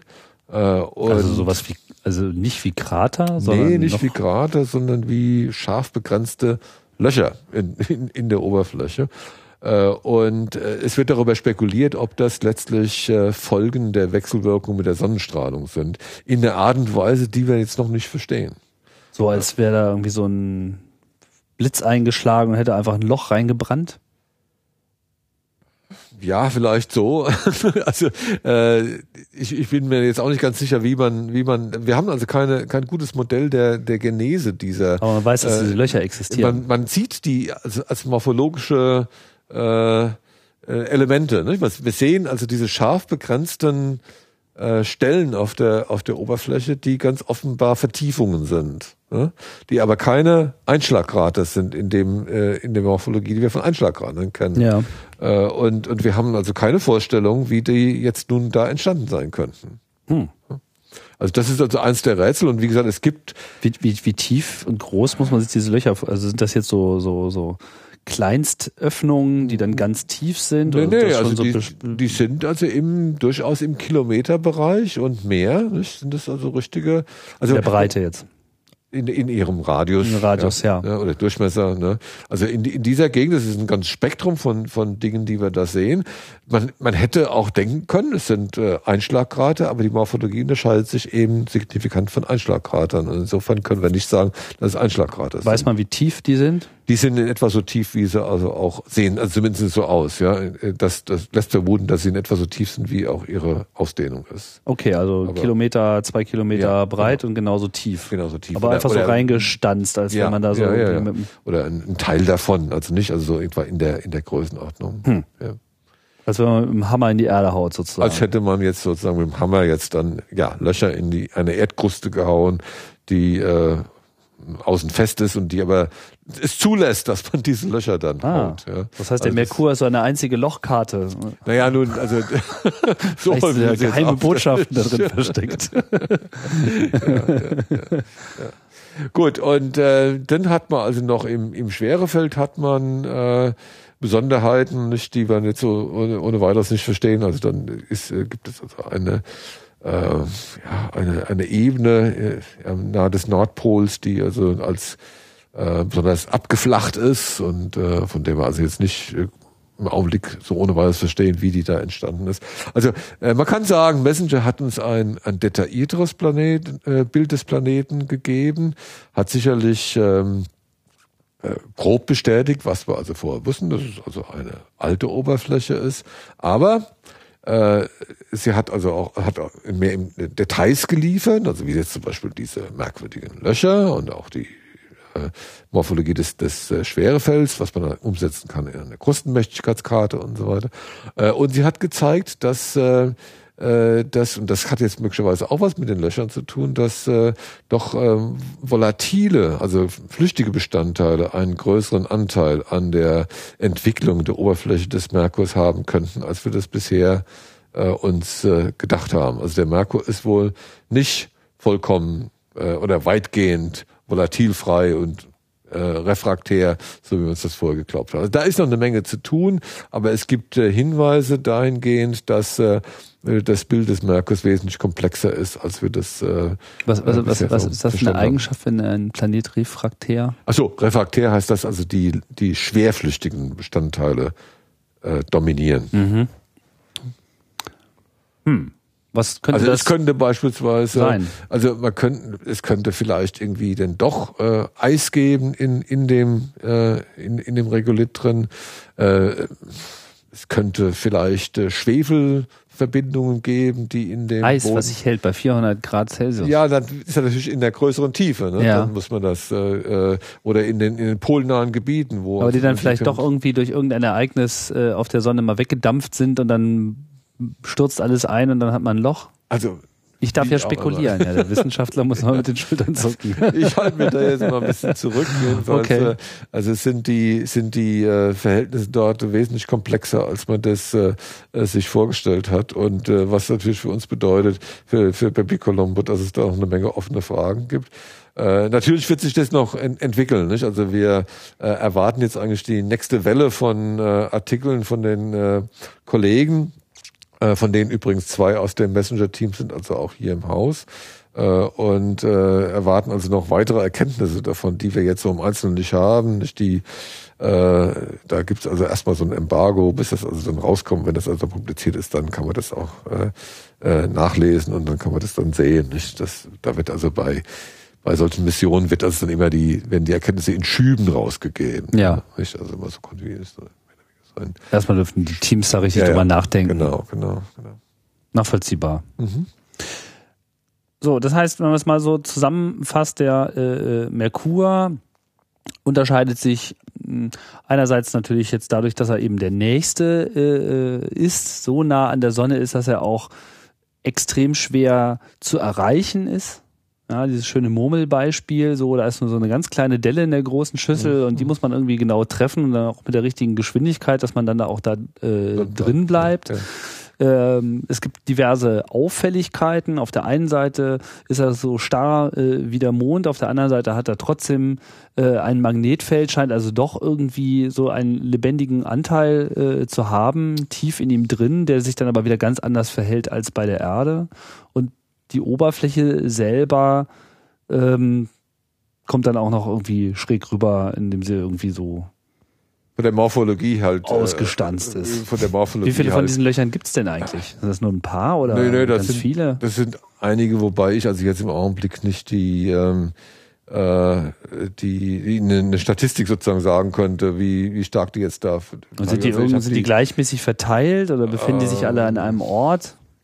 Das müsste man jetzt nochmal nachgucken. Okay. Das, weiß ich jetzt, das kann ich jetzt nicht. Äh, Auf jeden Fall sind es so also die, sind, die äh, großen Rätsel, ja, ja, an denen ja, man jetzt gerade so knabbert. Ja, ja, also das ist etwas, woran da knappert und, und gleichzeitig halt. Also es gibt die drei Dinge, von denen ich also jetzt nun Kenntnis habe, an denen man knappert sind. Also einerseits diese Geschichten, andererseits äh, die ähm, äh, die, äh, das, das Magnetfeld, das asymmetrische Magnetfeld äh, und andererseits also die etwas merkwürdige Form äh, des, äh, des Schwerefelds in der Nähe des, der, des Nordpols, was also auf eine ähm, auf eine äh, nicht gleichmäßige Verteilung der Krustenmächtigkeit äh, dann hindeutet. Aber da muss man auch mal sehen, was sich da am Einzelnen noch ergibt. Aber ich wollte noch mal den, den Punkt aufgreifen, bevor es also dazu Missverständnis kommt, den Sie gerade eben machten. Also der, die harte äußere Schale und, äh, und das, das, äh, der weiche Kern. Man sollte sich jetzt nicht den, den, äh, der Fehleinschätzung äh, erliegen, dass der Mond durch und durch hart sei. So ist es nicht. Also wer wir gehen schon davon aus, dass so ein Planet wie der Merkur und wie der Mond jetzt eine äußere Schale haben, die so hart sind, ich darf das Wort jetzt mal benutzen, dass sie die Einschlagszeugnisse noch tragen. Ja? Die sind also nicht überprägt worden durch vulkanische Aktivität oder durch Erosionsaktivität oder durch möglicherweise auch Relaxation, was man sich prinzipiell vorstellen kann, diese Grade, dass die einfach wieder sich auflösen. Das beobachten wir bei den Eismonden zum Teil. Mhm. Aber dennoch ist es so, auch wenn ich im Mond in das tiefe Innere reingehe, wird der immer wärmer und auch immer weicher innen drin. Also ich darf mir durchaus auch vorstellen, dass im Zentrum des Monds ein kleinerer, deutlich kleinerer, äh, aber auch aus Eisen und möglicherweise flüssiger Kern äh, sitzt, möglicherweise auch mit einem festen, nochmal wieder einem festen inneren Kern. Äh, wenn ich den Merkur und den Mond auf dem Niveau vergleiche, muss ich allerdings sagen, sie stellen zwei Extreme dar. Also der Merkur hat mir beschrieben als ein Cover mit einem großen Eisenkern nicht? Und, äh, und einem relativ dünnen äh, Mantel, äh, während äh, der Mond einen kleinen Eisenkern hat und einen sehr vergleichsweise dicken ja. Mantel. Ne? Äh, und äh, äh, das, ähm, äh, das sind äh, sozusagen die äh, die Unterschiede, nicht die, die wir jetzt hier haben. Aber, aber diese Kerne sind also sowohl im Mond voraussichtlich äh, wahrscheinlich, als auch im Merkur sind äh, flüssig. Ich muss mich korrigieren, ich habe glaube ich vorhin gesagt, äh, der Kernradius hatte ich mal an einer Stelle gesagt, 800, 800 1800 habe ich gemeint. Also 1800 Kilometer ist in etwa der Kernradius. Ne? Und ähm, äh, gut, und beim Mond sind es eben 300 Kilometer. Ne? Also wir vergleichen sozusagen einen Körper wie den Merkur mit rund 2400 Kilometer Radius, 1800 Kilometer Kernradius, 600 Kilometer Manteldicke, Steinsdicke mit einem Körper, der die gleiche oder eine ähnliche äußere Aussehen hat wie den Mond, mit 1700 Kilometer Radius und nur 300 Kilometer Eisenkernmächtigkeit. Ja. Ja. Äh, insofern äh, muss man sich also jetzt nicht vorstellen, dass die dann durchgefroren sind, also dass die innen drin weich sind und dynamisch aktiv sind. Das also ist durchaus denen von vornherein zugestanden. Das, das können sie, das werden sie alle haben. Die Frage ist äh, letztendlich, was ähm, was treibt dann äh, an, dass die Oberfläche verändert wird? Wie kommt äh, vulkanische Aktivität dann zustande und, und so weiter und so weiter? Und das hängt natürlich auch mit der Entwicklung des Inneren zusammen. Mhm. Ähm, eine Frage, die sich ja auch immer äh, stellt, wenn man jetzt äh, auf das Sonnensystem schaut und die ganzen Planeten äh, erforscht, ist ja auch immer so die Frage, ne? warum macht man das eigentlich? Ja. Äh, es gibt ja so viel dabei zu entdecken, dass äh, eben die Erforschung anderer Planeten ja äh, auch eine ganze Menge Antworten liefert für unseren Planeten, weil man dann ja überhaupt erstmal den Vergleich hat. In gewisser Hinsicht kann man ja andere Planeten ganz anders beobachten als unsere eigene äh, Erde. Aber in letzter Zeit hat ja auch so die Exoplanetenforschung enorm angezogen, vor allem jetzt durch die neuen Instrumente. Ähm, das Kepler-Teleskop äh, ist da ja, vor, ja. wahrscheinlich vor allem zu äh, nennen, äh, so dass man ja jetzt seit einiger Zeit sicher sagen kann, äh, es gibt nicht nur andere Planeten, sondern es gibt verdammt viele davon und äh, auf der Suche ähm, nach Planeten, die jetzt äh, ähnlich wie die Erde so in der habitablen Zone, das ist natürlich das Spannendste irgendwie mhm. sind, ähm, glaube ich, sind doch die meisten, die bisher entdeckt wurden, relativ nah an ihren Sonnen dran. Ja, das, das liegt einfach daran, was die, äh, die Entdeckungstechnologie, die bevorzugt, die nah dran sind. Ne? Das, also einerseits äh, haben wir ja dann die äh, die Radialgeschwindigkeitsmethode, bei dem also dann der, der Planet ein, an dem äh, der Planet an dem Stern sozusagen zupft. Ja, das heißt also, sagen wir, ihn mit seiner Gravitation so eiern lässt, ne? eiern lässt, ne? Mhm. Äh, was dann also als Doppler-Signal äh, äh, zu messen ist. Und da kann ich dann also aus diesen Wechselwirkungen kann ich dann letztlich die Masse des Planeten, also das die, die Kraft, mit der er sozusagen zupft, kann ich dann also feststellen, ja, beziehungsweise das andere sind die Bedeckungs, äh, also äh, Experimente oder der Beobachtungen. Die Transition, äh, wenn er so direkt davor Transit, läuft. Ja. Und ähm, da kann ich also den Radius draus abschätzen, aber auch da habe ich es gerne, wenn er relativ nah äh, bei ist, weil er dann sozusagen den Transit relativ oft macht, ja, in meiner Beobachtungszeit. Also wenn ich den Neptun beobachten würde von weit weg, nicht, dann, dann habe ich äh, in meiner Lebenszeit halt sehr geringe Chance, den zu bestätigen, die Beobachtung. Ja, das ist ja halt bei den Exoplaneten auch immer notwendig, ja. dass man die Beobachtung bestätigt. Genau, aber worauf ich hinaus wollte ist, mhm. dadurch, dass der Merkur ja sozusagen derjenige ist, also wenn jetzt jemand anders auf unser System mhm. schaut und nach Planeten sucht, dann weiß ich nicht genau, welche äh, Planeten jetzt am meisten dafür qualifizieren, als erstes entdeckt zu werden, aber vermutlich ist es auch äh, äh, der Merkur. Das heißt, wenn man sich den Merkur anschaut und die äh, Exoplaneten, die man jetzt eben schon entdeckt hat, weil sie eben so nah dran sind, müsste es ja da auch Ähnlichkeiten geben können. Ja, also äh, möglicherweise wird man auch den Jupiter als erstes denken, weil er einfach der größte Ja, okay, gut. okay. Aber äh, ja, also das, das ist natürlich schon richtig, was Sie, was Sie ansprechen. Ist, äh, äh, wir haben es ähm, ja mit, mit diesen Planeten zu tun, hauptsächlich, die wir da jetzt beobachten, die relativ nah an ihrem Zentralstern sind. Und äh, leider ist es ja zurzeit noch so, dass wir eine ganze Reihe von Kepler-Kandidaten haben. Das heißt also, ich glaube, die, die Zahl liegt in so bei 3000 oder irgendwie sowas. Äh, die sind nicht bestätigt bestätigt, sondern das sind Kandidaten für Planeten. Da wird sicherlich ein, ein Gutteil von werden dann letztendlich auch bestätigt werden äh, können, falls man denn also die so lange beobachten würde. Also manche von kann man auch nie bestätigen oder zumindest nicht in, in einer vernünftigen Lebenszeit bestätigen, weil sie einfach dann zu weit von ihrem Zentralstern wechseln. Aber ähm, äh, was wir äh, bestätigt haben, das, das ist eine Zahl von rund 800 Planeten, aber es gibt relativ wenige davon, von denen wir tatsächlich die äh, die, die Dichte wissen, das heißt also Masse und Radius. Und von denen wir sagen können, wir haben eine gewisse Vorstellung davon, was das ist.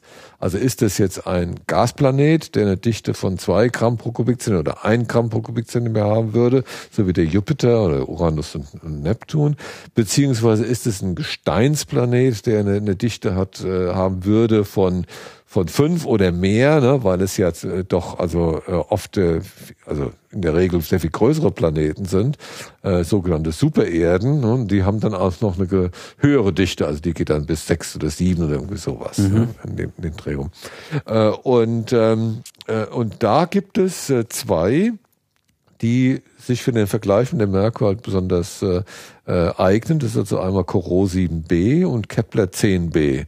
Das sind zwei Planeten, die, von denen wir wissen, das sind Gesteinskörper und wir wissen, sie sind ne, relativ nahe dran. Äh, und man hat jetzt, äh, auch hier im Hause, hat man Modelle gemacht, äh, mit denen man jetzt aus der Dichte, aus der mittleren Dichte heraus, unter der Annahme, dass die äh, letztendlich aus einem Gemisch von Gestein und Eisen bestehen, hat man sich gefragt, wenn ich mir das nun so vorgebe, wie groß wäre dann der Radius, der Eisenradius dieser Körper? Mhm. Und da findet man interessanterweise raus, unter den gegebenen Unsicherheiten, die das hat, dass die auch relativ große Eisenkerne äh, haben würden. Das heißt also auch relativ angereichert sind an Eisen im Vergleich, sagen wir mal, zu der Erde und Venus und so weiter. Also sie ähneln eher dem Merkur in dieser Hinsicht als der Erde und, äh, und der Venus. Auch was, von ihrer Position relativ zum ja, Stern her. Das wollte ich gerade sagen. Da was interessant ist, im Hinblick auf die Frage, hat die Position des Merkurs was mit seiner Zusammensetzung zu tun? Auch diese beiden äh, Planeten sind also nah an ihrem Zentralstern, sind eigentlich noch näher an ihrem Zentralstern, als der Merkur das ist. Äh, und äh, würde jetzt aber in dieser Debatte äh, um die chemische Zusammensetzung des Merkurs und wie hat das nun, wie kommt, hängt das zusammen mit Entstehungsmitteln und so weiter, dann weitere Hinweise geben, dass es offenbar noch das eine oder andere Mal mehr vorkommt, dass ein Planet, der also nahe bei seinem Zentralstern ist, einen relativ hohen Eisenanteil hat.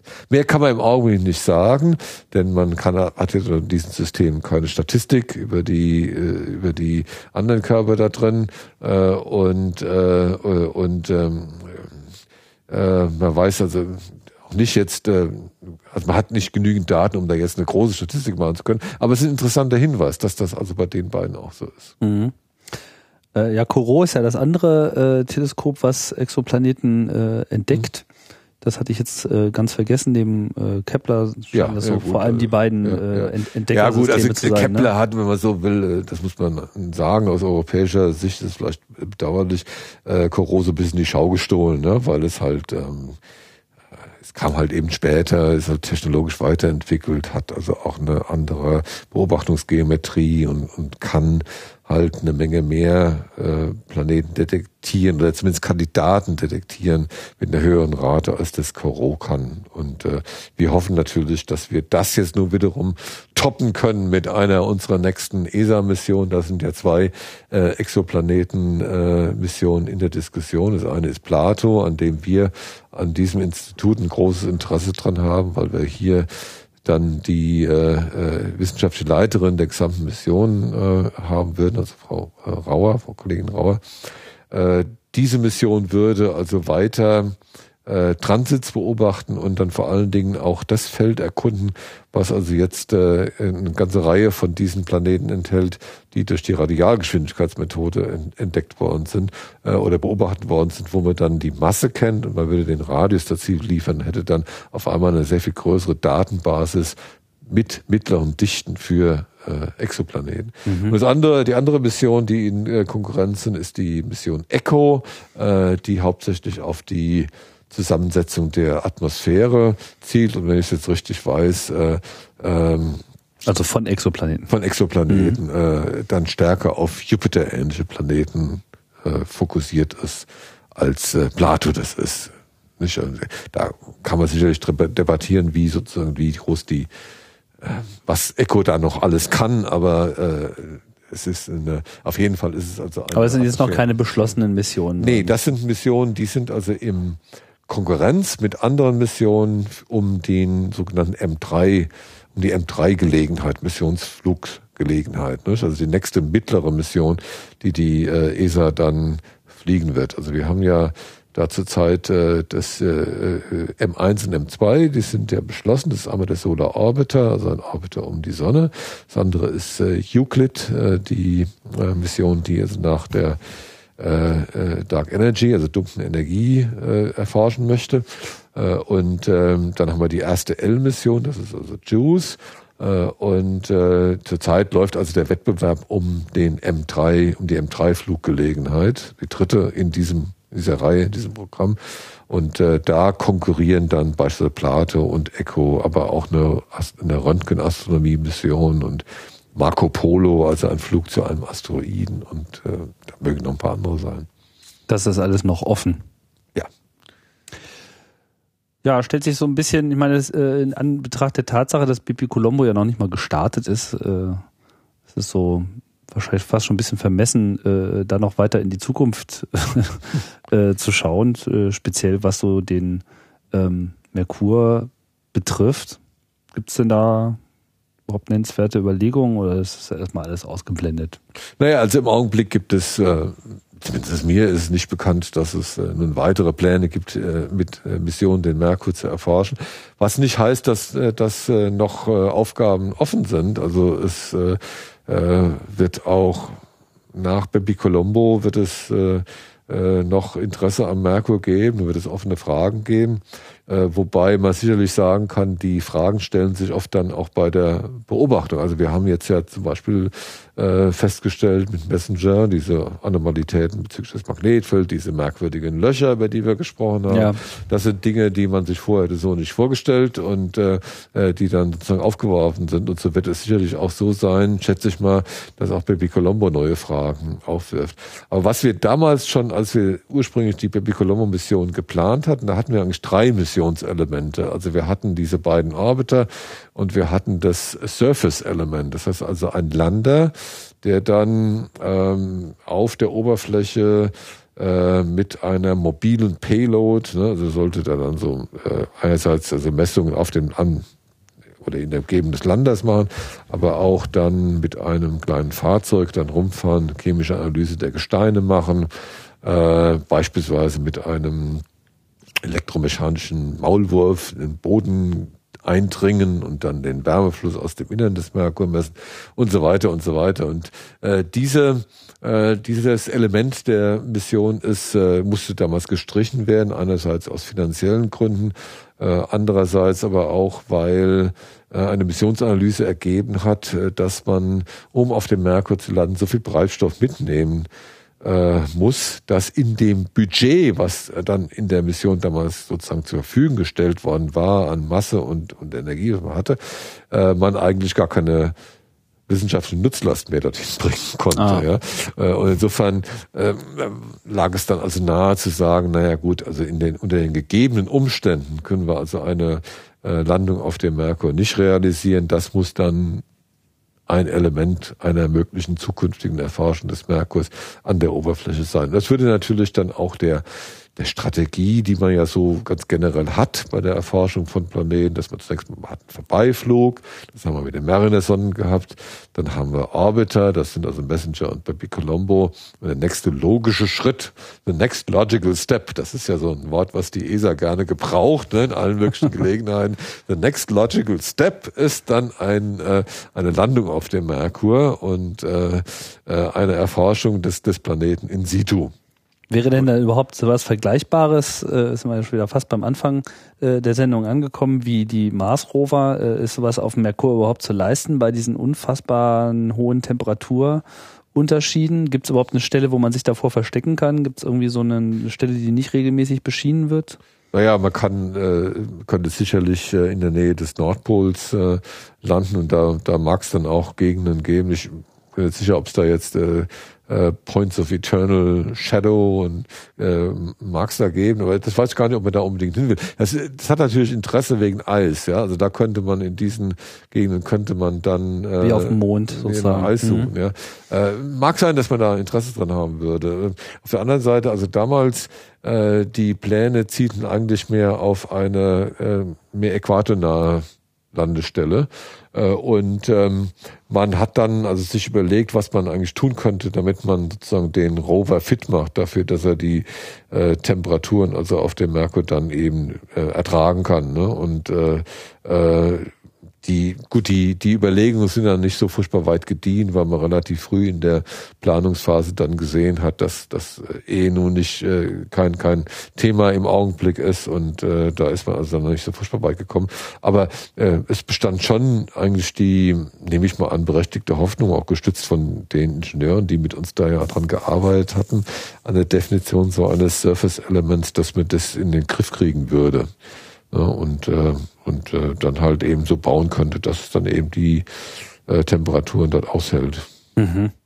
Naja, Sonnenenergie gibt es zumindest eine Menge. Sonnenenergie gibt es genug, ja. Das, äh, äh, was wir, das Problem, was wir natürlich jetzt haben, ist, ähm, äh, das hat, damit hat ja auch Baby Colombo zu kämpfen, nicht die hohe UV-Strahlung, die man dort hat, zerstört die Sonnenzellen. Ne? Und das wussten mhm. wir zum Beispiel zu dem damaligen Zeitpunkt noch nicht.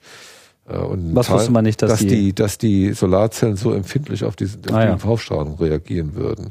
Das ist also eines der äh, der Erkenntnisse gewesen, die man im, im Laufe der Entwicklung für Baby Colombo gemacht hat äh, und äh, die also auch zu Verzögerungen, Missionsverzögerungen, zu Kostensteigerungen beigetragen hat. Das ist etwas, das ist das ist etwas, womit man immer rechnen muss bei diesen Missionen, nicht, dass ich Dinge äh, entdecke, also nicht nur wissenschaftliche Dinge, die ich nicht erwartet habe, sondern auch technische Dinge, die ich nicht erwartet habe. Ne? Äh, und ähm, also diese Empfindlichkeit für UV ist eines davon. Kann man nicht sagen, na gut, hätte der vorher ja nachprüfen können, aber äh, hat man ja auch. Nur hat, hat man nicht, also sich gedacht, dass es so sein wird, hat das im Laufe der Zeit rausgefunden. Äh, und ähm, das führt jetzt heute dazu, dass wir die äh, Sonnenpanels nur äh, und vorsichtig der Sonnenbelastung aussetzen können. Und das würde sicherlich dann auch für dieses Surface-Element dann äh, Rückwirkung gehabt haben. Aber gut, das müssen dann zukünftige Studien zeigen, was man dann am besten macht und, und wo man dann am besten hingeht. Da wird es dann halt auch, wie es bei solchen Missionen dann immer ist, eine Debatte darüber geben äh, und äh, darüber, was die wissenschaftlichen Ziele sind, wie man dann einzelne Ziele gegeneinander abwägt, also Interessen beispielsweise in äh, permanenten, permanenten äh, Schattengebieten zu operieren oder dann doch lieber am Äquator. Das muss man alles äh, überlegen. Dazu kommen dann also Missionsanalysen dazu und äh, technische Randbedingungen und so weiter. Und so wird man sich dann irgendwie zusammenraufen müssen und dann eine Mission definieren, die dann den Merkur zum ersten Mal äh, in situ erforschen. Ja. Wird. Nehmen wir mal an, das, das, das wäre jetzt sozusagen alles äh, technisch und finanziell auch äh, lösbar und es würde jetzt irgendwas hinfliegen, was vielleicht nochmal sechs Jahre äh, unterwegs ist. Ähm, was würde denn so ein Rover vermutlich vorfinden an der Oberfläche? Kann man davon ausgehen, dass es jetzt nicht nur so aussieht wie der Mond und strukturell so ähnlich ist wie der Mond? Ist es dann auch so eine ähnliche Staublandschaft, äh, weiß man das überhaupt? Ist das, also dann so wie auf dem Mars? Äh, kann man da so problemlos rumfahren? Oder ist man erstmal froh, dass man überhaupt erstmal gelandet ist und bleibt dann da liegen?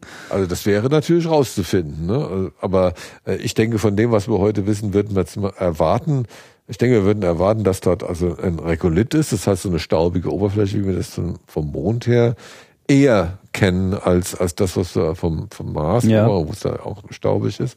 Äh, und äh, also wir würden jetzt einfach mal sagen, wir können eher den Mond übertragen auf den auf den Merkur als als jetzt den Mars auf den Merkur. Äh, und ähm, wie ist die Gravitation? Die Gravitation ist äh, deutlich ähm, äh, schwächer als auf dem Mars, ist etwas höher als auf dem äh, auf dem Mond. Ne? Also wir haben wir haben es ähm, mit dem Radius zu tun, der ist also 2400 äh, gegen 1700 äh, vom, vom Mond. Wir haben natürlich eine höhere Masse äh, und äh, wir können mal nachgucken, vielleicht habe ich das. Äh, das ist dann 0,4 ungefähr. Das 0,4-fache der Schwerkraft auf der auf der Erde, wenn ah. das in etwa also 0,38. Das ist genauer, ja. Äh, das heißt also, ähm, es ist eine stärkere Schwerkraft als auf äh, äh, auf dem Mond deutlich, ja, aber ist schwächer als auf, äh, auf der Erde, wahrscheinlich eher so in, in der Marsgegend, so in etwa. Äh, und ähm, das, das wird eigentlich nicht das Problem sein. Also ich denke, die, die thermischen Belastungen werden also das, das, das große Problem sein. Die Frage ist natürlich, was macht man da? Was, was interessiert? Dann an der Stelle. Äh, das interessiert natürlich, äh, was jetzt Curiosity macht, letztendlich auch also eine genaue chemische Kartierung des Materials, was auf der Oberfläche dann beobachten. Natürlich sehen wir auf dem Merkur und wissen von dem Merkur noch nicht von seiner Diversität von ähm, äh, morphologischen und, und geochemischen, mineralogischen äh, Lagen und Stellen wir es jetzt vom, vom Mars her kennen. Wir haben ja durch die vielen Instrumente, die wir dort im, im Umlauf hatten, durch die vielen Kameras, haben wir ja schon ein relativ gutes vorgeprägtes Bild vom, vom äh, Mars und wissen, dass da eine große Varietät da ist. Das wissen wir vom Merkur heute so noch nicht. Äh, und insofern können wir nicht sagen, ob wir das gleich erwarten würden und, und in welche Richtung wir dann zielen würden. Aber sicherlich würden wir versuchen, äh, auf jeden Fall ein, ein Ground Truth zu machen. Das heißt also auf der Oberfläche die äh, Mineralogie und Chemie der Gesteine zu beobachten, die man ja ansonsten nur aus dem Orbit mit, mit Spektrometern hat äh, beobachten können. Äh, und dann würde man sicherlich versuchen, so typische In-situ-Beobachtungen zu machen, äh, wie beispielsweise eine Bestimmung des Wärmeflusses. Man würde möglicherweise auch ein Seismometer mit an Bord haben, mit dem man dann äh, gucken kann, ob der äh, Merkur in irgendeiner Form innen drin aktiv ist und tatsächlich also seismische Wellen Erdbeben aus, auslöst, mhm. genau. Also seien es auch nur thermische Cracks, ja, die einfach durch die thermische Belastung äh, entstehen. Äh, man wird die also in gewisser Weise auswerten können. Sollte es stärkere Beben haben, könnte man daraus äh, einiges lernen. Man wird versuchen, denke ich mal, in situ äh, magnetische Eigenschaften zu vermessen. Ähm, für die Magnetosphärenleute und die sich mit der, Wechselwirkung des Magnetfelds äh, mit dem Planeten und mit dem Sonnenwind interessieren, wäre also ein Punkt auf der Oberfläche und eine Beobachtung direkt auf der Oberfläche noch von, von äh, sicherlich großem Interesse. Also da gibt's äh, gibt's eine Reihe von Fragestellungen, die letztendlich so eine äh, Mission motivieren äh, würde. Man müsste dann mal sehen, nicht wie, also dieser, dieser Vorschlag dann in der Konkurrenz mit anderen Vorschlägen, die die Gemeinde der äh, Astronomen und Planetenforschern äh, hervorbringt, dann äh, sich schlagen würde und, und ob sie konkurrenzfähig wäre. Das ist jetzt im Augenblick ein bisschen schwer zu sagen. Aber äh, ich würde halt sagen, lassen Sie uns mal abwarten, was, äh, was bei Pepe Colombo rauskommt und dann wird man wahrscheinlich dann äh, diesen nächsten Schritt dann diskutieren der dann natürlich entsprechend noch weit in der Zukunft liegt. So ist es, aber da kommen wir zurück auf das, was ich vorhin sagte. Als Planetenforscher muss man lernen, auch für die nachfolgenden Generationen zu arbeiten. Da darf man nicht zu sehr. Ja, man könnte auch sagen, ein Beruf mit Zukunft. Ein Beruf mit Zukunft. Ja. Das kann durchaus so sein. Das ist also sicherlich äh, eine Nische, aber auf der anderen Seite, es ist ein sehr interessanter Beruf und äh, äh, und äh, ja, ist auch einer, in dem man halt auch tätig sein kann. Nicht? Das sieht man ja hier im Hause. Da gibt es noch eine ganze Reihe von Leuten, die halt nun also Planetenforschung dann als ihr Ding erkannt haben und es dann auch äh, äh, umsetzen können. Ja, der Merkur, ein äh, noch recht unbekanntes Wesen, kann man, glaube ich, zusammenfassen. Man ist ihm auf der Spur. Und äh, ist ein bisschen spannend zu sehen, was man vor allem aus den zu gewinnenden Erkenntnissen noch so äh, schließen kann. Aber ganz offensichtlich scheint er doch schon eine relativ wichtige Rolle zu spielen beim Aufschlüsseln des der Gesamtantwort auf ja, ja, Entstehung ja. Äh, mindestens unseres Sonnensystems, wenn nicht sogar auch der von anderen. Ja, also ich denke, da, da liegt sicherlich die, die Motivation für, für diese und, und andere Missionen. Nicht, dass man dass man hergeht und, und äh, verstehen will, wie ist das Sonnensystem entstanden, wie passt das alles zusammen. Ja, wo, wo ist da der, meine, äh, die Rosetta-Mission ist auch eine Mission, die ergründen will, wie das Sonnensystem entstanden ist. Also immer, wir gucken immer sozusagen auf, auf äh, einerseits auf die Körper selbst, die wir dann deshalb erforschen wollen, weil sie da sind oder verstehen, was ist da, ja. Und andererseits stellen sich ja uns eigentlich immer die Frage, wo kommen wir her, wo geht's hin, gibt's noch Leben sonst wo und, und so weiter. Und äh, da machen wir eine vergleichende Planetologie und äh, äh, da sind also diese Entstehungsfragen dann halt besonders wichtig. Wir werden jetzt also nicht den Merkur erfahren im Blick auf Habitabilität, also Belebbarkeit und ja. Leben, das machen wir beim Mars, das machen wir dann im äußeren Sonnensystem, beim, beim Jupiter, Mond, Europa oder sonst wo. Äh, aber ähm, er ist für uns im Gesamtbild wichtig als äh, der Planet, der innerste Planet und äh, ein extremer Planet. Und aus der Extremen lernt man immer etwas. Hm. also was raussticht, das, äh, das ist immer muss, interessant. Das ist interessant, das muss Gründe geben, warum es raussticht und dann muss man die Gründe erforschen und lernt was bei. Super. Ich denke, dann äh, können wir jetzt hier den Sack auch zumachen. Dann äh, bedanke ich mich. Ja, ich bedanke mich äh, vor allem und die Hörer bedanken sich, die ja auch äh, fleißig zugehört haben und bei denen bedanken wir uns dann natürlich dann auch gleich noch, nämlich für das äh, äh, fortwährende Interesse, was hier unseren Gesprächen entgegengebracht wird. Ja, und das war's. Ausgabe okay. Nummer 44. Äh, ich sag äh, Tschüss und bis bald wieder mal bei Raumzeit.